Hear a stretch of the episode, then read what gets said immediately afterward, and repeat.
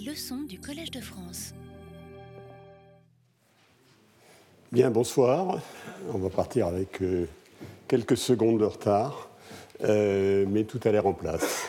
Donc, euh, aujourd'hui, je vais poursuivre sur le thème des migrations, thème aurait dû être, que j'aurais dû clore la fois dernière, puisque j'avais je devais consacrer cette séance à commencer à vous parler du thème suivant qui s'appelle le, le PIB fait-il le bonheur? Euh, J'ai une séance de retard, donc je vais encore vous parler aujourd'hui des migrations. Et euh, Claudia Sénic, qui va venir faire un séminaire à 5h30 euh, dans une heure, vous introduira à toute la discussion sur la mesure du bien-être qui s'est développée dans les dernières décennies. Et euh, je reprendrai moi-même cette discussion, mais euh, non pas le 3 avril comme il était annoncé euh, préalablement, hein, mais le 17 avril. J'ai un problème pour le 3 avril, donc je vous ai indiqué le changement de programme et il est maintenant enregistré sur les affiches, sur le site, etc. Donc le cours suivant sera non pas le 3 avril, mais le 17 avril. Et mon cours de clôture, le cours appelé cours de clôture, sera le 15 mai. Euh, la distance au 17 avril s'expliquant par le fait que le 1er mai et le 8 mai euh, sont des mercredis. Euh, voilà, donc je merci de prendre note de ces changements. Et on va revenir dans le vif du sujet. Hein. donc je vais vous faire un bref rappel sur la c'est ce que je vous ai dit la dernière fois sur les migrations. J'essaierai de prolonger mes coups de projecteur. Hein. sont, je ne prétends pas que ce sont d'autres que, autre chose que des coups de projecteur euh, sur le thème qu'est-ce que dit la théorie économique sur ces problèmes, hein, en admettant qu'elle dise des choses claires. Hein. et euh, je reprends un petit peu l'avertissement que j'avais donné la dernière fois. Sur, le, sur, ce problème des migrations, euh, je vous avais dit que c'était une question sensible et difficile qu'il y avait des dimensions qui n'étaient certainement non économiques, puisque ça renvoyait à des idées de valeur. J'avais évoqué la valeur de l'accueil, la valeur sociale de la cohésion de la société démocratique, éventuellement le droit à la migration, euh, autres euh, valeurs éventuelles, etc. Hein, euh, qui avaient des effets économiques. Et naturellement, c'est sur, sur ceux-là que je mets l'accent, c'est-à-dire qui se passe sur les rémunérations relatives et absolues, hein, les effets d'immigration sur la rémunération interne des pays qui, qui euh, sont sujets à ces migrations. Et euh, sur les bénéfices, j'avais évoqué le problème des retraites, j'y reviendrai assez longuement, ou plutôt je, reviendrai assez longuement sur des modèles qui, sont, euh, qui donnent une vision relativement élémentaire de ces questions. Et j'avais dit qu'il y avait évidemment des effets économiques éventuellement forts avec des intérêts potentiellement conflictuels.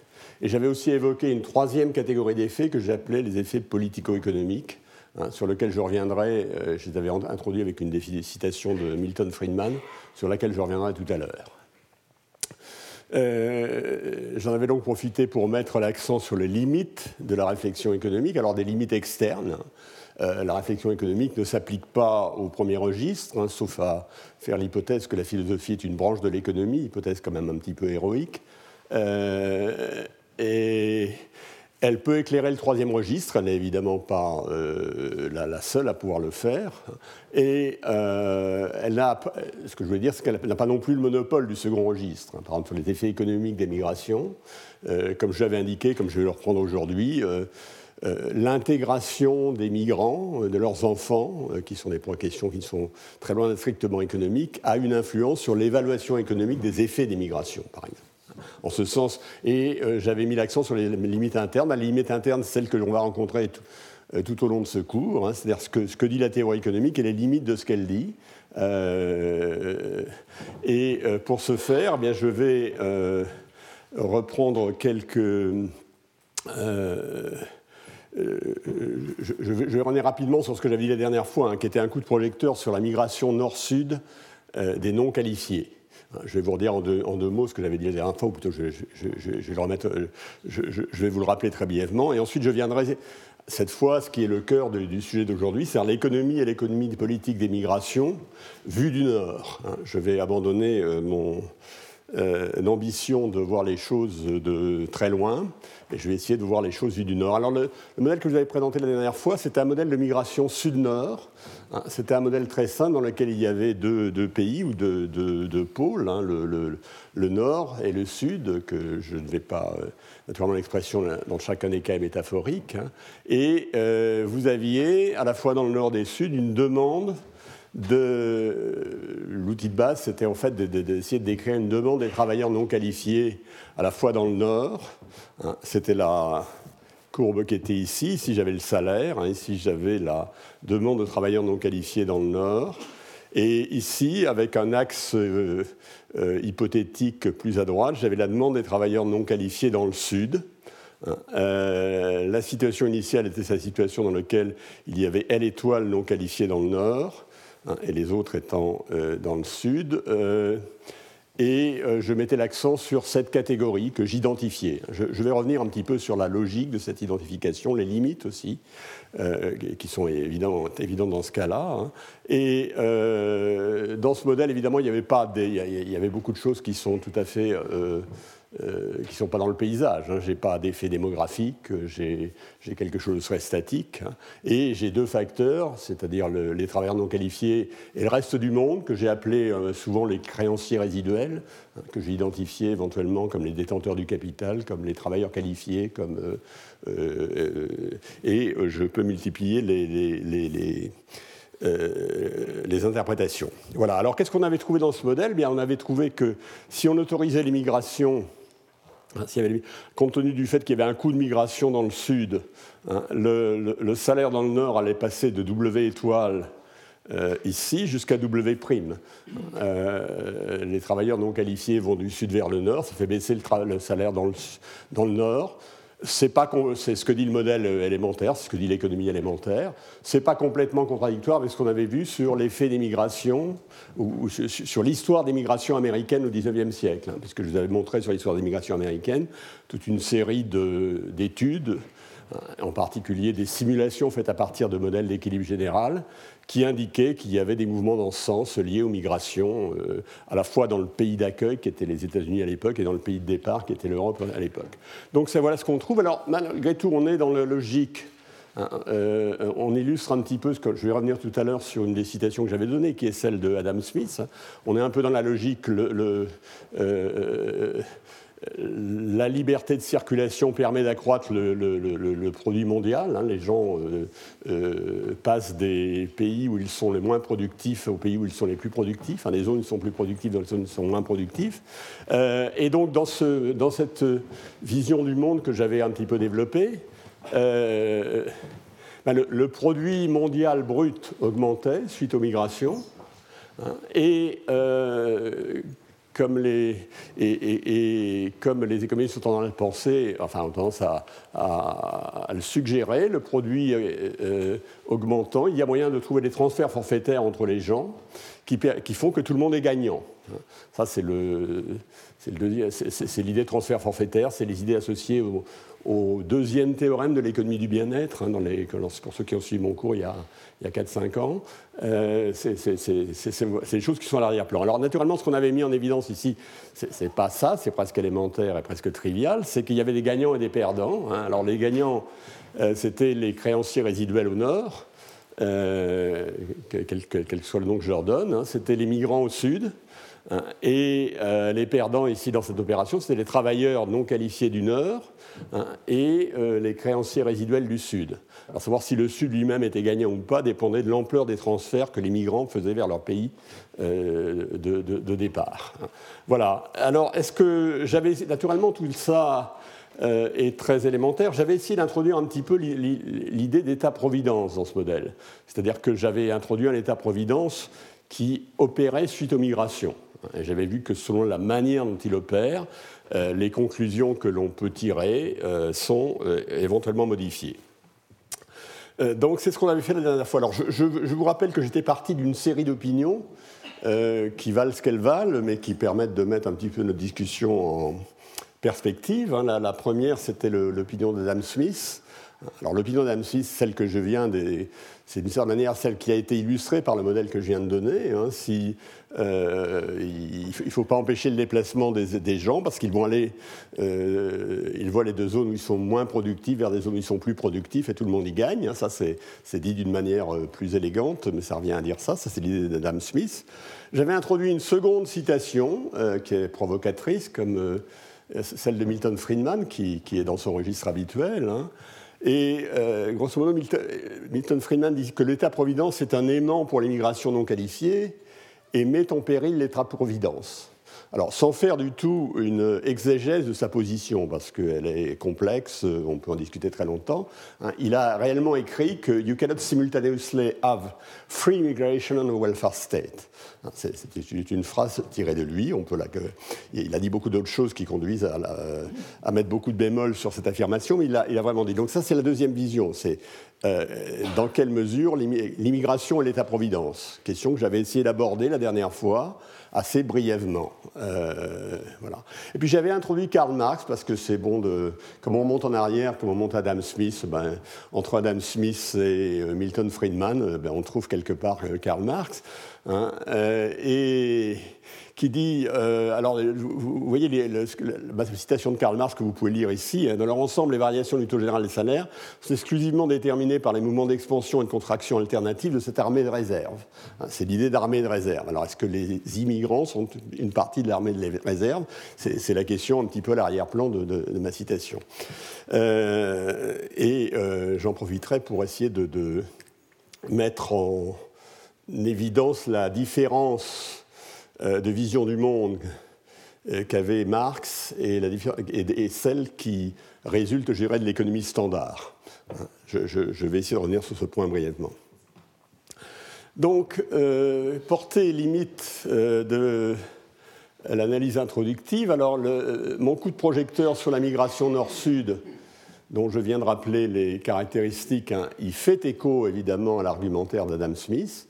Il met l'accent sur une catégorie de migrants, qui sont les non qualifiés, donc il conduit malgré tout à mettre un certain nombre de bémols sur l'analyse d'Adam Smith, hein, qui ne sont absolument pas dans son, dans sa, probablement ni dans la compréhension du monde qu'il avait, mais qui sont tout à fait dans l'esprit de l'analyse économique standard. Hein. Ce que j'ai fait ici, c'est simplement de euh, appliquer des idées économiques très standards à, ce problème, euh, sans, sans, beaucoup de, de subtilité.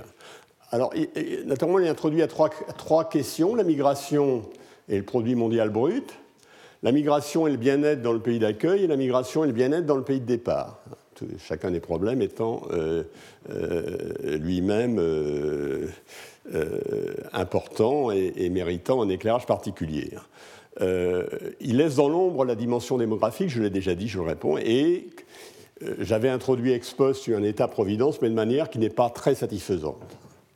Donc, ce que je vais faire aujourd'hui, c'est je vais introduire un petit peu là le débat associé à la citation de Friedman. Et pour introduire le débat associé à la citation de Friedman, bah, je vais prendre le point de vue du Nord. Hein. Je vais rester dans le Nord. Je ne vais, pas, dire ce qui se passe pour le Sud, c'est bien ou pas bien pour eux. Hein. Je, vais regarder le, Nord et je vais voir ce que euh, comment, on, peut voir les choses du Nord, ou comment un économiste peut voir les choses du Nord. Hein.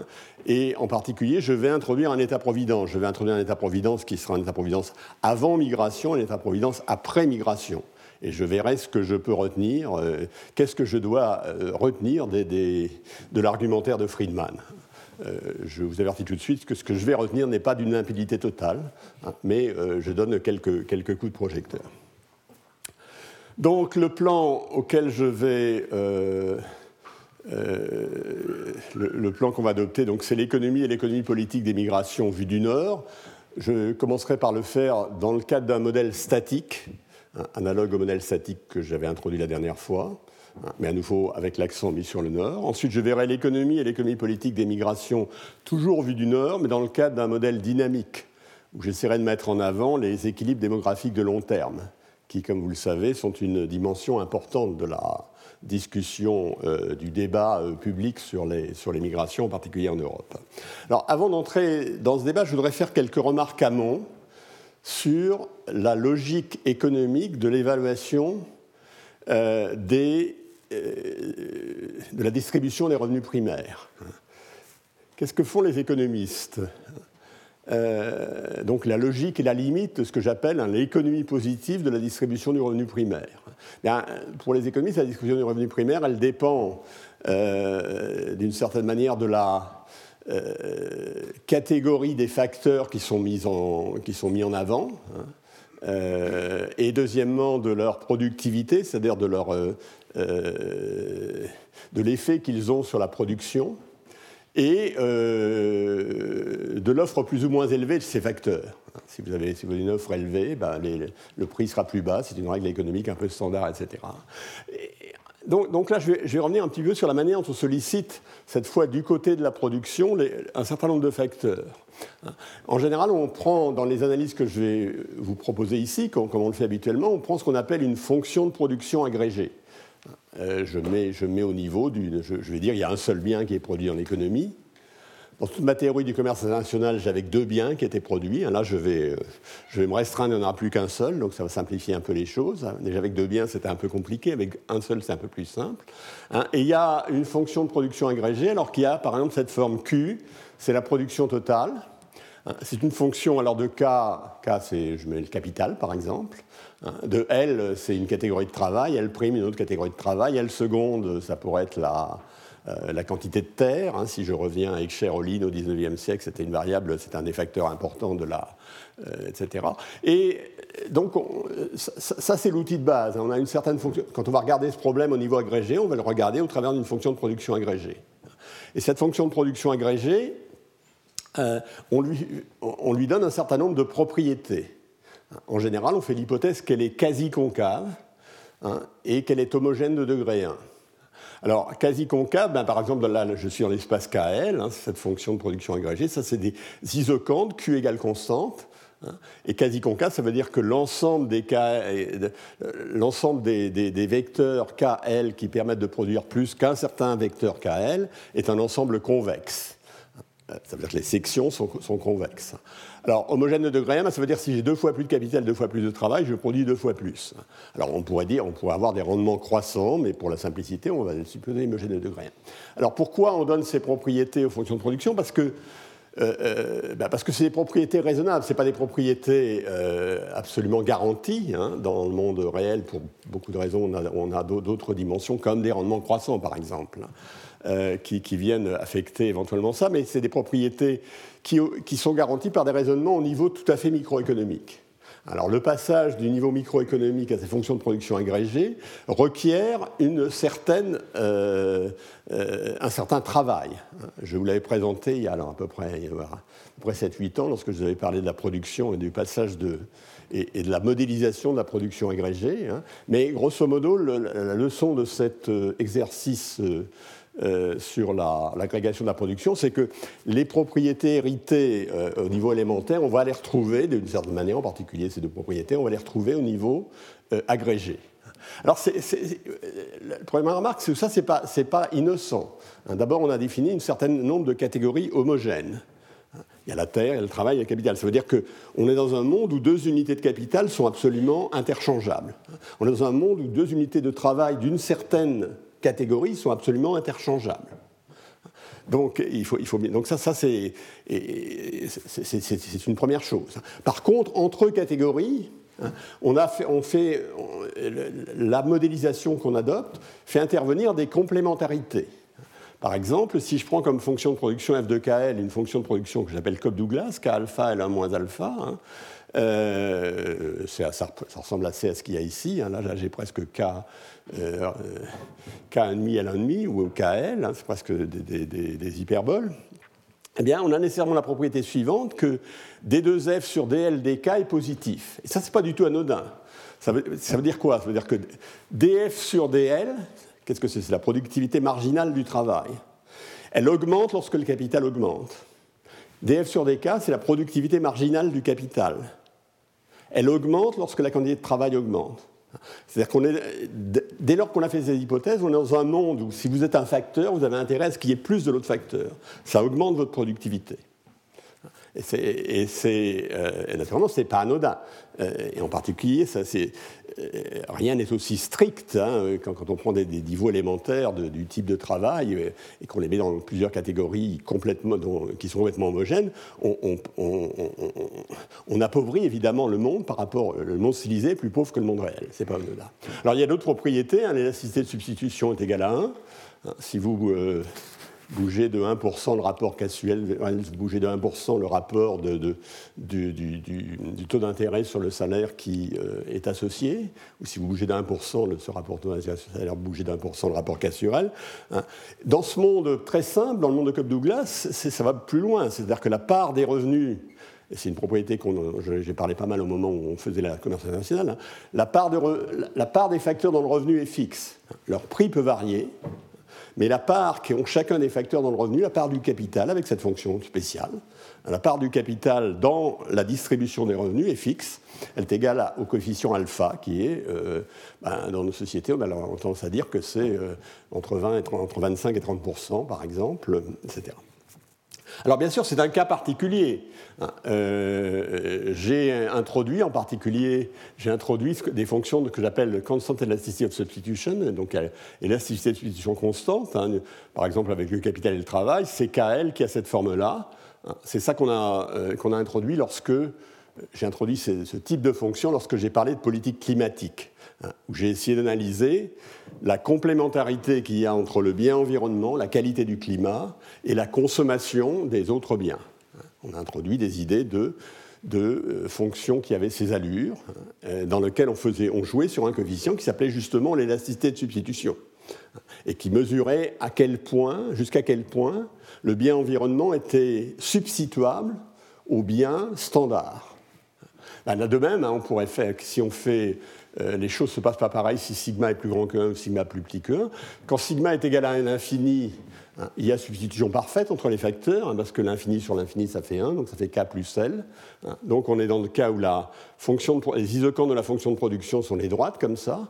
Au contraire, quand sigma tend vers 0, alors les isocants de la fonction de production tendent à devenir comme ça, c'est-à-dire qu'on tend à devenir à facteurs strictement complémentaires. Voyez, quand c'est comme ça, vous pouvez euh, substituer les deux facteurs avec... Selon un certain taux et vous maintenez la production, quelle que soit, la composition des, inputs dont vous partez. Quand vous êtes là, il y, a, simplement un ratio hein, de capital sur travail qui a un sens. Tous les autres sont absolument inutiles. Ce qu'on va observer, c'est ce ratio et rien d'autre. Et entre les deux, bien, vous avez tout. Quand vous faites varier sigma, par exemple avec fonction CES, vous avez, vous avez toute une, tout un continu de monde. Et, ces mondes ne fonctionnent pas tout à fait pareil. Euh, dans ces mondes, par exemple, le, euh, la part du revenu allant à chacun des facteurs ne va pas, pas euh, rester constante lorsque les, prix, lorsque les prix des inputs vont changer, etc. Donc il y a deux, cas limites. Hein. La substituabilité parfaite, alors en substituabilité parfaite, la, rémunération des facteurs, c'est-à-dire leur valeur relative pour le producteur, euh, elle, est donnée par les conditions de la production.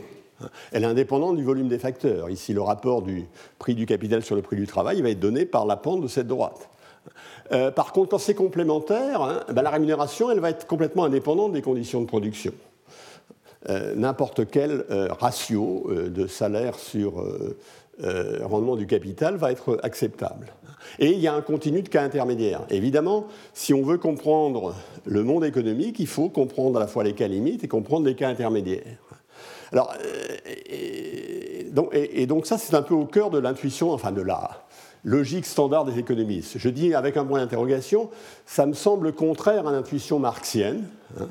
Euh, alors, naturellement, dans ce que dit Marx, il y a certainement l'idée que plus de travailleurs est bon pour le capital.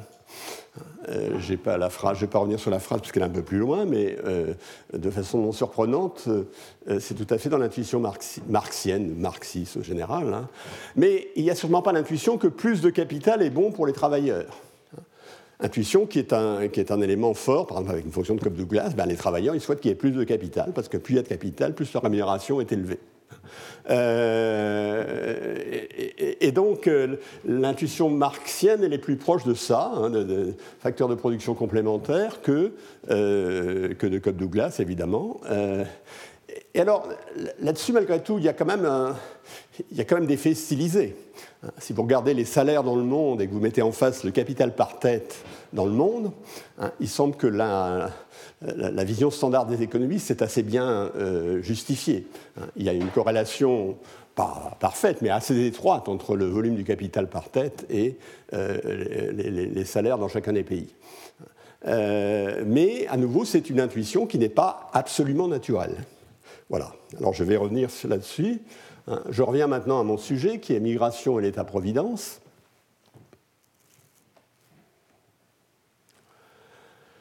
Donc je reprends, je reprends le plan. Hein. donc je vais d'abord parler de l'économie et de l'économie politique des migrations vues du Nord. Je, donne quelques éléments d'arrière-plan, hein, parce qu'on va parler beaucoup de qualifiés, non qualifiés hein, dans euh, l'économie et l'économie politique vue du Nord. Euh, j'ai noté que pour l'Union européenne, euh, la justification de l'immigration, une des justifications importantes, ce sont les problèmes démographiques hein, de, la, plupart des pays européens. Euh, juste une remarque, alors sur qualifié non qualifié, dans les deux dernières décades, l'Union européenne a accueilli 26 millions de migrants. Elle a accueilli 85% des migrants, des migrants non qualifiés vers les pays développés. Donc si vous prenez les migrants non qualifiés vers les pays développés, a 85% en Europe. Pour les États-Unis, qui a des chiffres, euh, je n'ai pas retrouvé les chiffres exacts, comparables au sens large, hein, en migration par tête avec euh, un coefficient euh, dont je ne me souviens plus, hein, mais en tout cas, ils accueillent 55% des migrants éduqués du monde.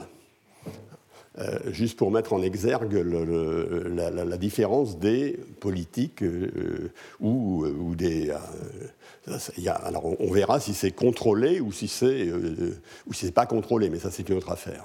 Alors évidemment, je note aussi le cas du Canada et de l'Australie. Il y a un certain nombre de pays qui ont un très fort encouragement à l'immigration très qualifiée. Alors je vais revenir. donc je vais vous présenter un modèle dans lequel je vais discuter on va être dans un monde assez simple. Il y aura deux catégories de travailleurs, les travailleurs qualifiés et les travailleurs non qualifiés.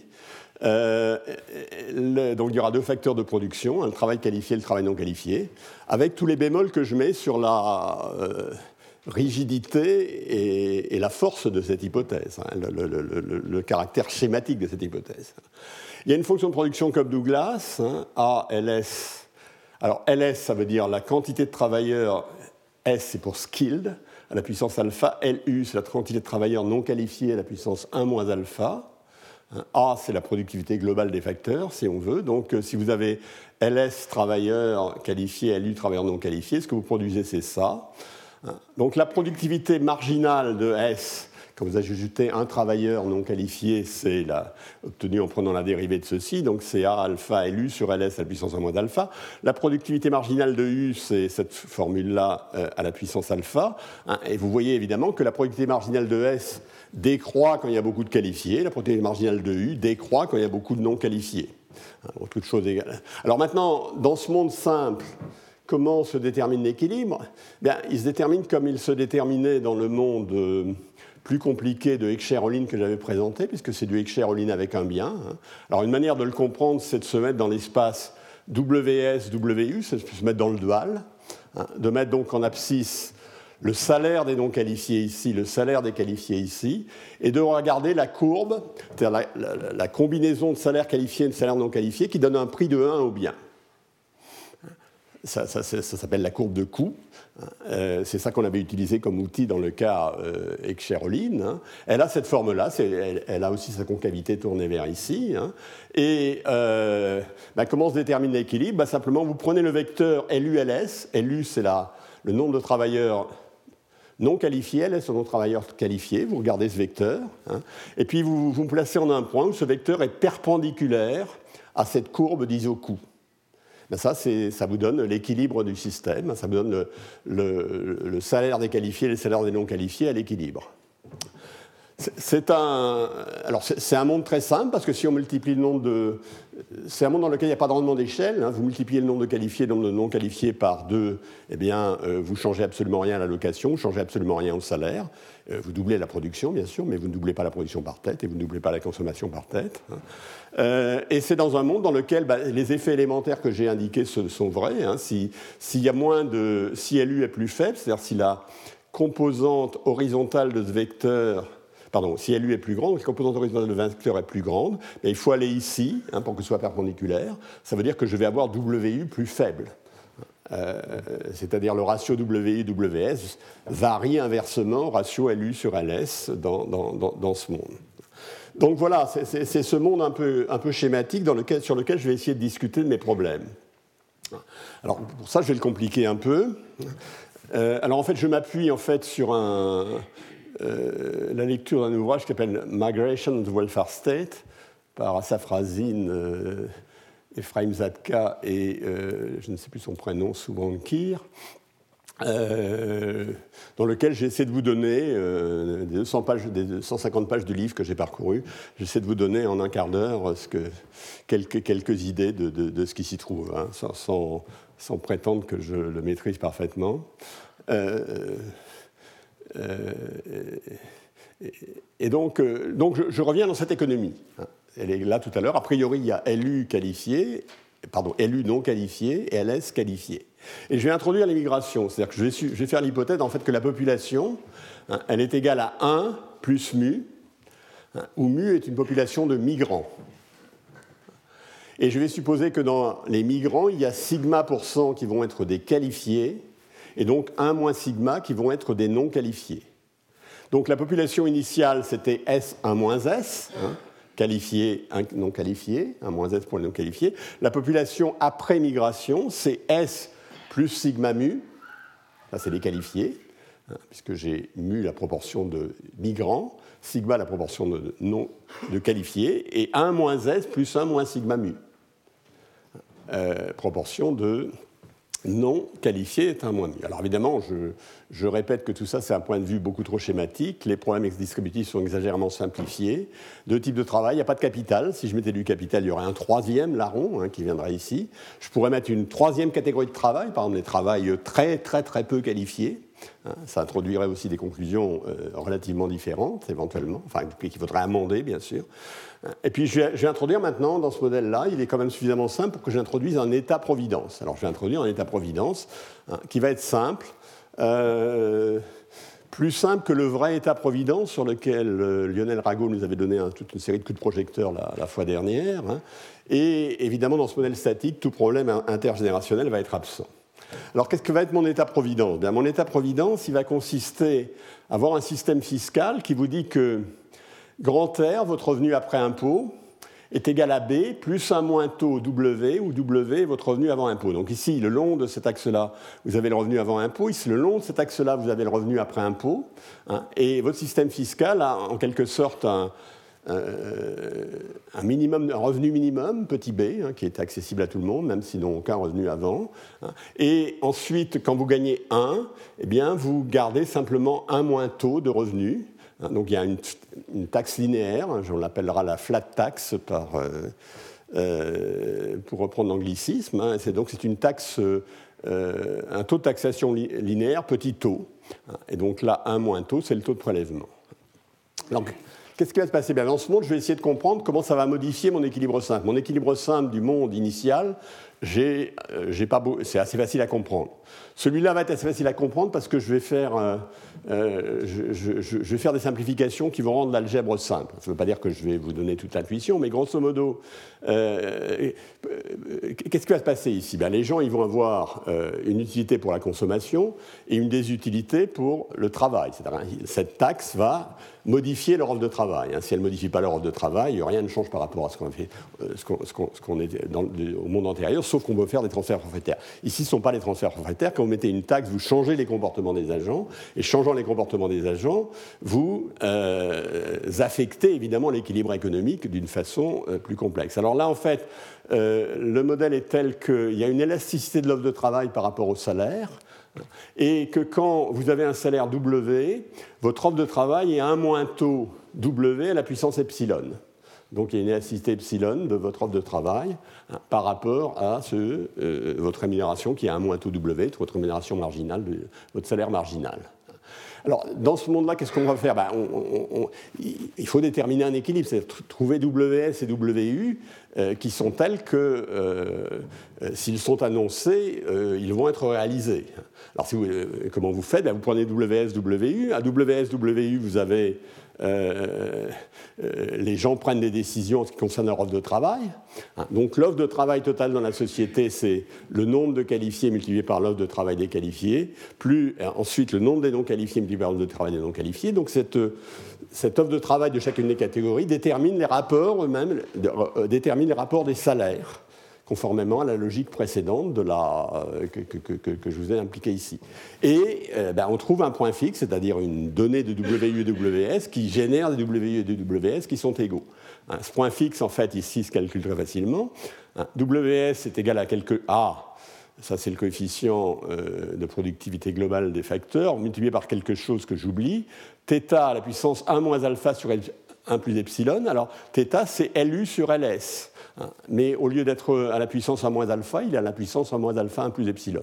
C'est-à-dire dans ce monde très simple, tout se passe comme si on était dans le monde initial, où il n'y avait pas d'élasticité de, de, travail, hein. mais euh, la, logique économique est la même, avec euh, des réactions du salaire aux modifications de la composition de la population qui sont différentes, qui sont différentes à cause de cet effet euh, état-providence. Donc voilà, donc, dans ce monde, comme je suis satisfait, je comprends ce qui se passe. Hein.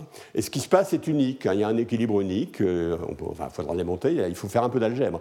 Le, passage à cette formule-là, c'est quand même cinq lignes, mais vous, l'avez fait sûrement dans votre tête ou vous le ferez ce soir euh, quand vous serez rentré chez vous, donc ça ne sera pas, compliqué. Hein.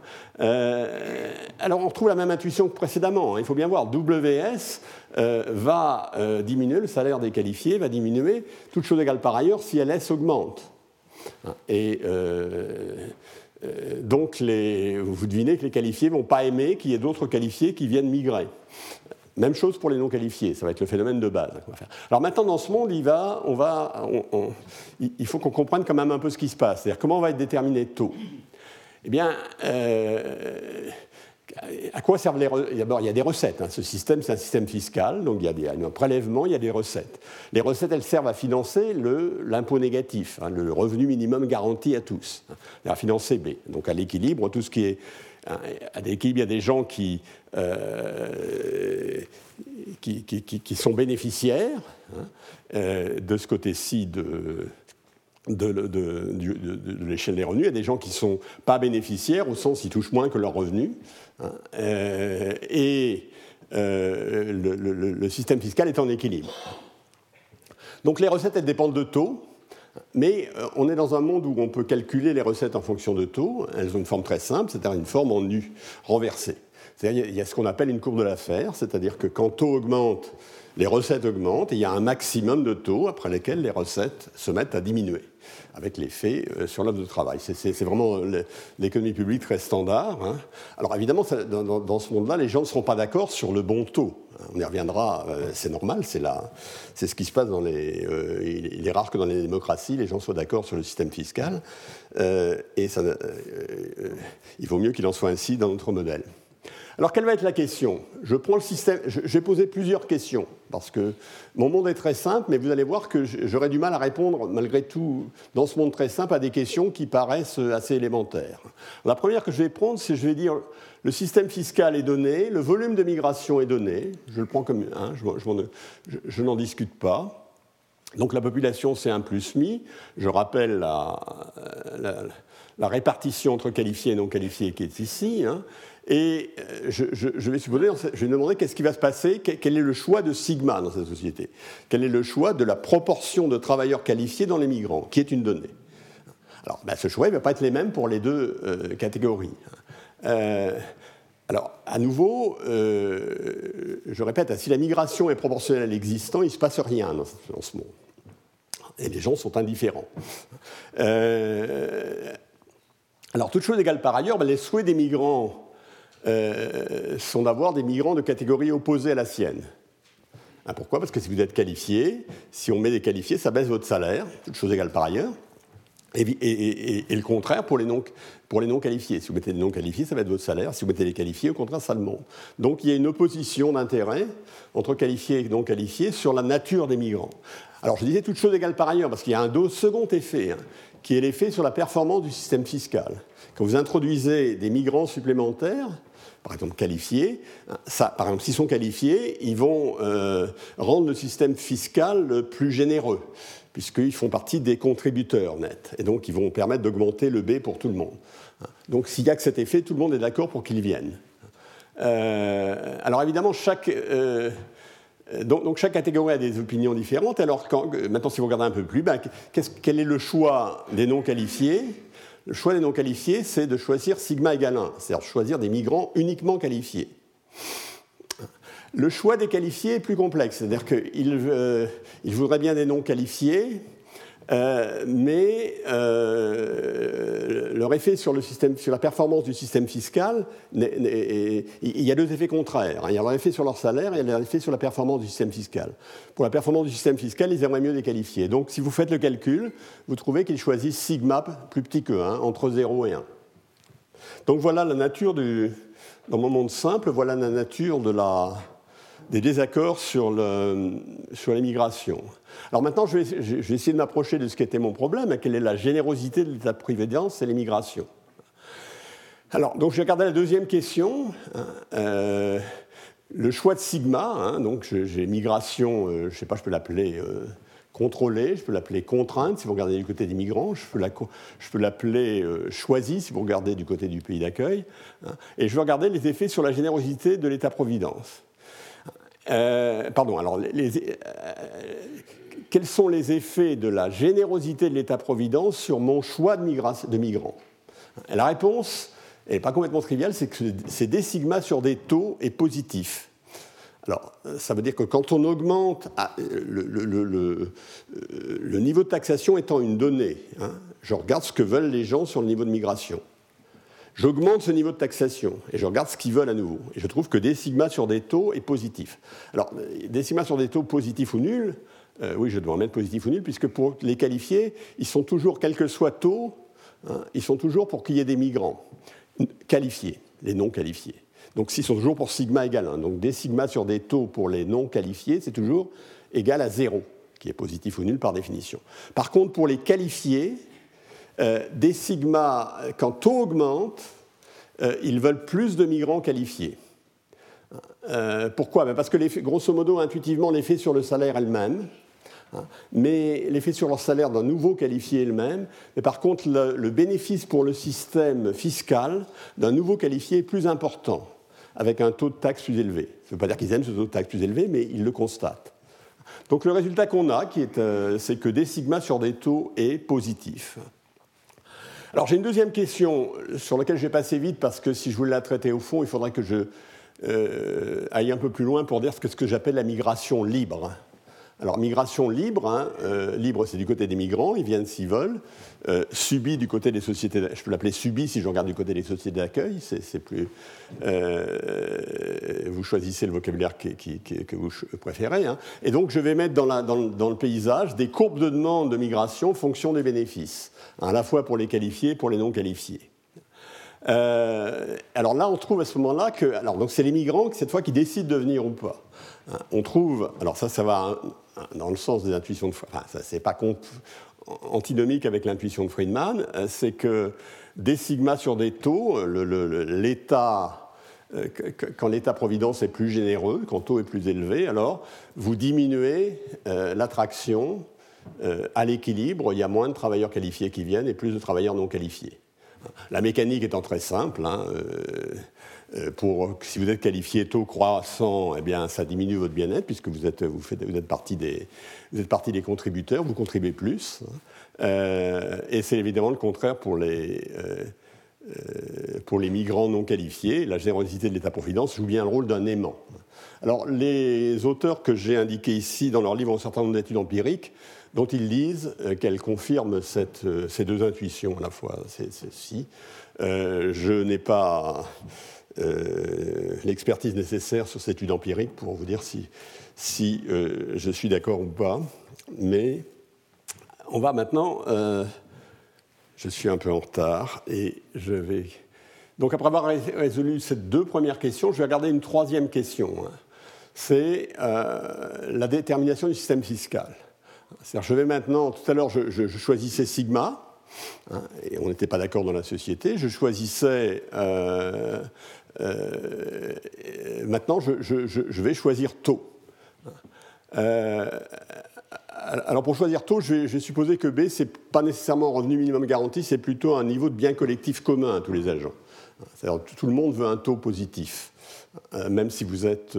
Dans mon premier modèle, les qualifiés ne voulaient pas un taux positif, ils auraient voulu un taux négatif. Là, ici, tout le monde voudra un taux positif, compris entre 0 et le taux de l'affaire. Évidemment, les non qualifiés veulent un taux plus élevé puisque, que les qualifiés, mais tous les deux veulent un taux positif. Donc vous pouvez classer les, conflits politiques sur la générosité de l'État-providence sont extrêmement faciles à circonscrire. Alors, ce que l'on trouve ici, euh, c'est maintenant, euh, maintenant augmentant le nombre de qualifiés dans la. Il y a une migration mu hein, qui est donnée. Augmentons, euh, toute chose égale par ailleurs, augmentons sigma. C'est une donnée. Hein, augmentons-le. Comment est-ce que ça va changer la générosité de l'État-providence?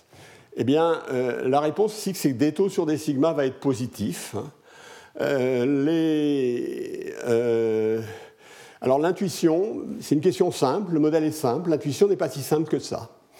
Pourquoi euh, pour, toutes les, pour toutes les catégories, euh, alors évidemment le, taux optimal n'est pas le même pour les qualifiés et pour les non qualifiés. Quand je dis des taux sur des sigma, ça veut dire le taux préféré par une des catégories, euh, la dérivée du taux par rapport à sigma est positif. et c'est vrai pour chacune des catégories. Naturellement, le taux sur des sigma n'est pas le même pour les deux. Et le taux n'est pas le même pour les deux. Ben, ça vient quand même du fait que les migrants sont contributeurs nets. Euh, donc, il n'est pas trop étonnant que les autres, les qualifiés euh, qui sont en place, acceptent un taux plus élevé, autre chose égale par ailleurs, choisissent un taux plus élevé lorsqu'il y a plus de qualifiés, parce qu'ils partagent, ils, sont plus nombreux à le partager. C'est ça un petit peu l'intuition. Vous avez l'intuition euh, symétrique pour les non qualifiés. naturellement, ça, renforce la préférence initiale des non qualifiés pour la migration qualifiée, puisque si vous êtes non qualifié, vous préférez la migration qualifiée. Et si la migration qualifiée augmente, eh bien, euh, la logique, l'équilibre politico-interne fait qu'on va augmenter aussi la générosité de l'État-providence. Donc vous avez deux raisons d'être en faveur de la migration des qualifiés. Bon voilà. Euh, tout ça est évidemment très, très, très, très sommaire. Hein. Euh, je n'ai pas du tout considéré le fait que les migrants, éventuellement, aient le droit de voter. Si j'ai le temps tout à l'heure, ils auront le droit de voter. Mais je ne suis pas sûr que j'aurai le temps de leur donner ce droit de vote en deuxième période. Mais euh, euh, évidemment, dès lors qu'il y a modification de la population, la modification de il y a une modification de l'équilibre politico-économique. En particulier, l'équilibre. Comment dire, l'électeur médian qui ici détermine le choix social, si je crois à la théorie euh, élémentaire standard, eh bien, il va changer. Alors là, j'ai bon, je sais pas si, j'ai indiqué alors j'ai indiqué un certain nombre de graphiques du livre. Hein. ils font des simulations sur la base de ce modèle. Hein. Là, vous avez en abscisse euh, grand S, c'est-à-dire la part de la population qui est formée de gens qualifiés. Hein, donc, alors quand grand S est 0,1, ça veut dire qu'il y a 0,1%, il y a 10% de, qualifiés dans la population. Hein. Au-delà de, 0,5, il y a plus de 50%, de, qualifiés dans la population.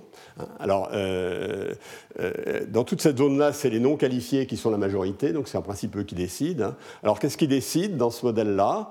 Euh, eh ben, Ils décident d'avoir un taux de migration des, non des qualifiés qui est égal à 100%.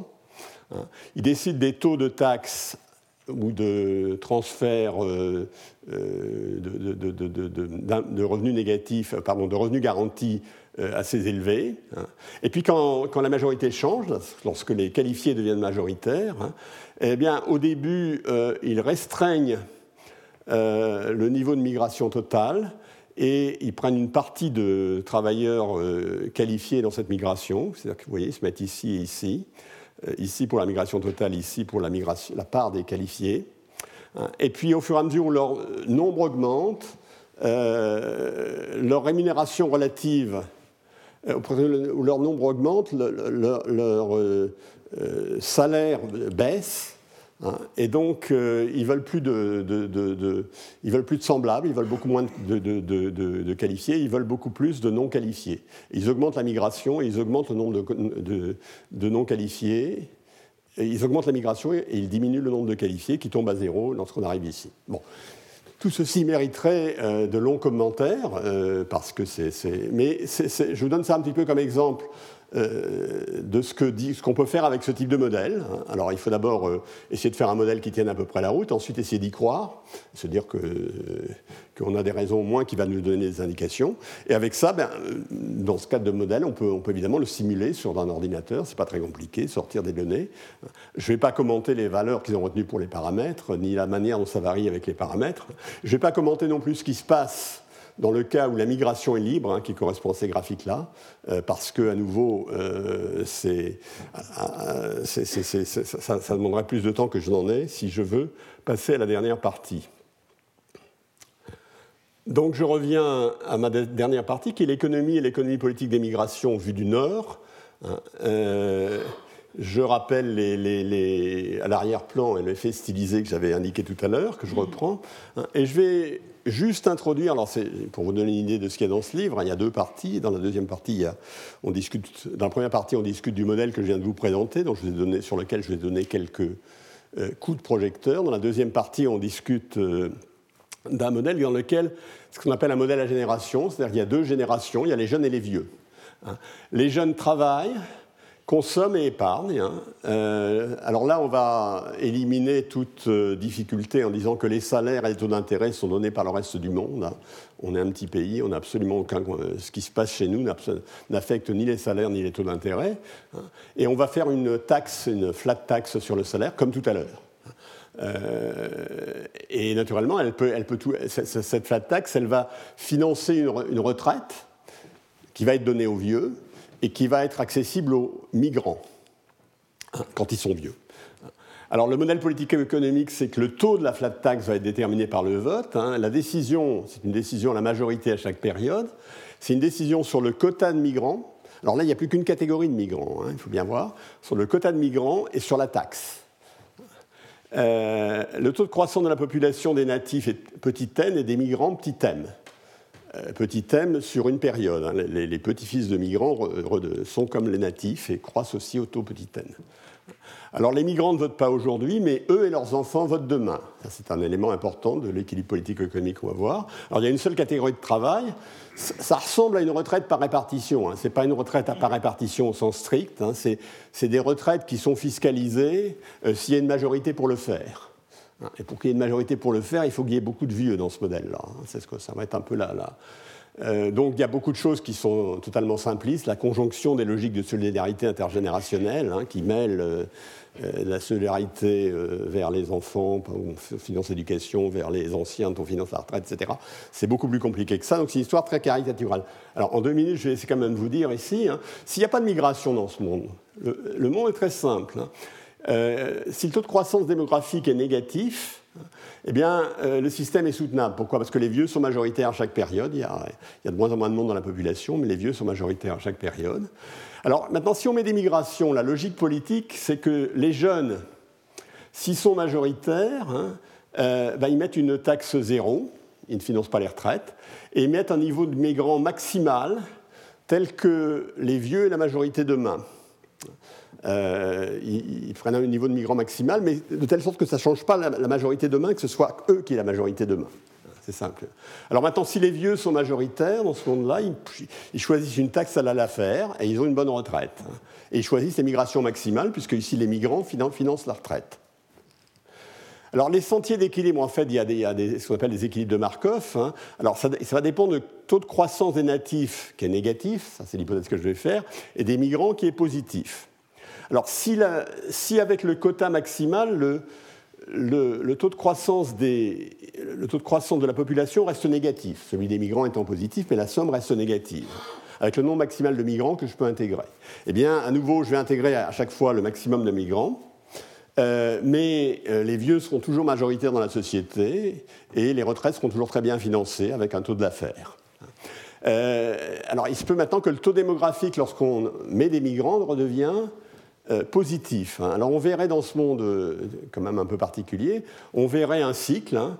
Quand les jeunes sont majoritaires, il y a une taxe zéro. ils ne financent pas les retraites. Ils choisissent le nombre de migrants pour que les vieux soient majoritaires demain. Les vieux seront donc majoritaires demain. Dans ce cas, ils choisiront un, nombre de migrants maximal, la taxe de l'affaire, mais les, jeunes seront majoritaires après-demain, et ça, euh, ça durera indéfiniment. Alors vous allez me dire, c'est une histoire un petit peu simple. Hein. Alors il faudrait que je la complique bien sûr en mettant des migrants de catégories différentes, hein, ce que je pourrais faire ici. Euh, alors avec les migrants de catégories différentes, on verrait, un, on verrait des raisonnements un peu plus complexes parce qu'il y aurait plus de catégories.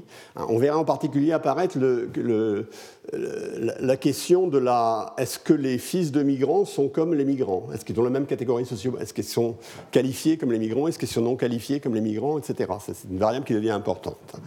Euh, et il se passe des choses à peu près identiques. Il va se passer des choses à peu près identiques, sauf que très souvent, alors là, on va choisir des migrants qualifiés. On va choisir des migrants qualifiés parce qu'ils apportent plus pour le financement des retraites, hein. mais on ne va pas en choisir trop parce que euh, euh, il ne faudrait pas qu'ils fassent changer la majorité demain. Donc, je, je, donne vraiment un tout, tout, tout petit euh, coup de projecteur sur ce sujet. Je suis vraiment euh, totalement en retard et je termine donc avant qu'on passe à des choses plus heureuses, le bonheur. Euh, je, je, voudrais conclure en disant ben, qu'est-ce qu'on a appris. Hein. donc on a, essayé de comprendre les effets conflictuels de la composition des migrations. C'est clair dans nos modèles, ça ne veut pas dire que c'est clair dans le monde réel. À nouveau, si dans mon modèle j'avais des migrants extrêmement peu qualifiés, les, moins les, un peu plus qualifiés seraient, pour qu'ils viennent. Euh, j'aurais pu mettre le, capital aussi. Le capital est pour qu'il y ait des migrants qui soient qualifiés ou non qualifiés, etc. Euh, les effets sont moins clairs sur le volume des migrations. J'ai parlé du financement des retraites. Hein, et euh, j'ai mis en, exergue, l'analyse met en exergue la différence entre l'immigration libre, hein, euh, que j'appelle subie du point de vue du pays d'accueil, ou l'immigration contrainte du point de vue des migrants, ou contrôlée ou choisie du point de vue du pays d'accueil, qui, donne lieu à deux, euh, qui, nous conduisent à deux mondes totalement différents.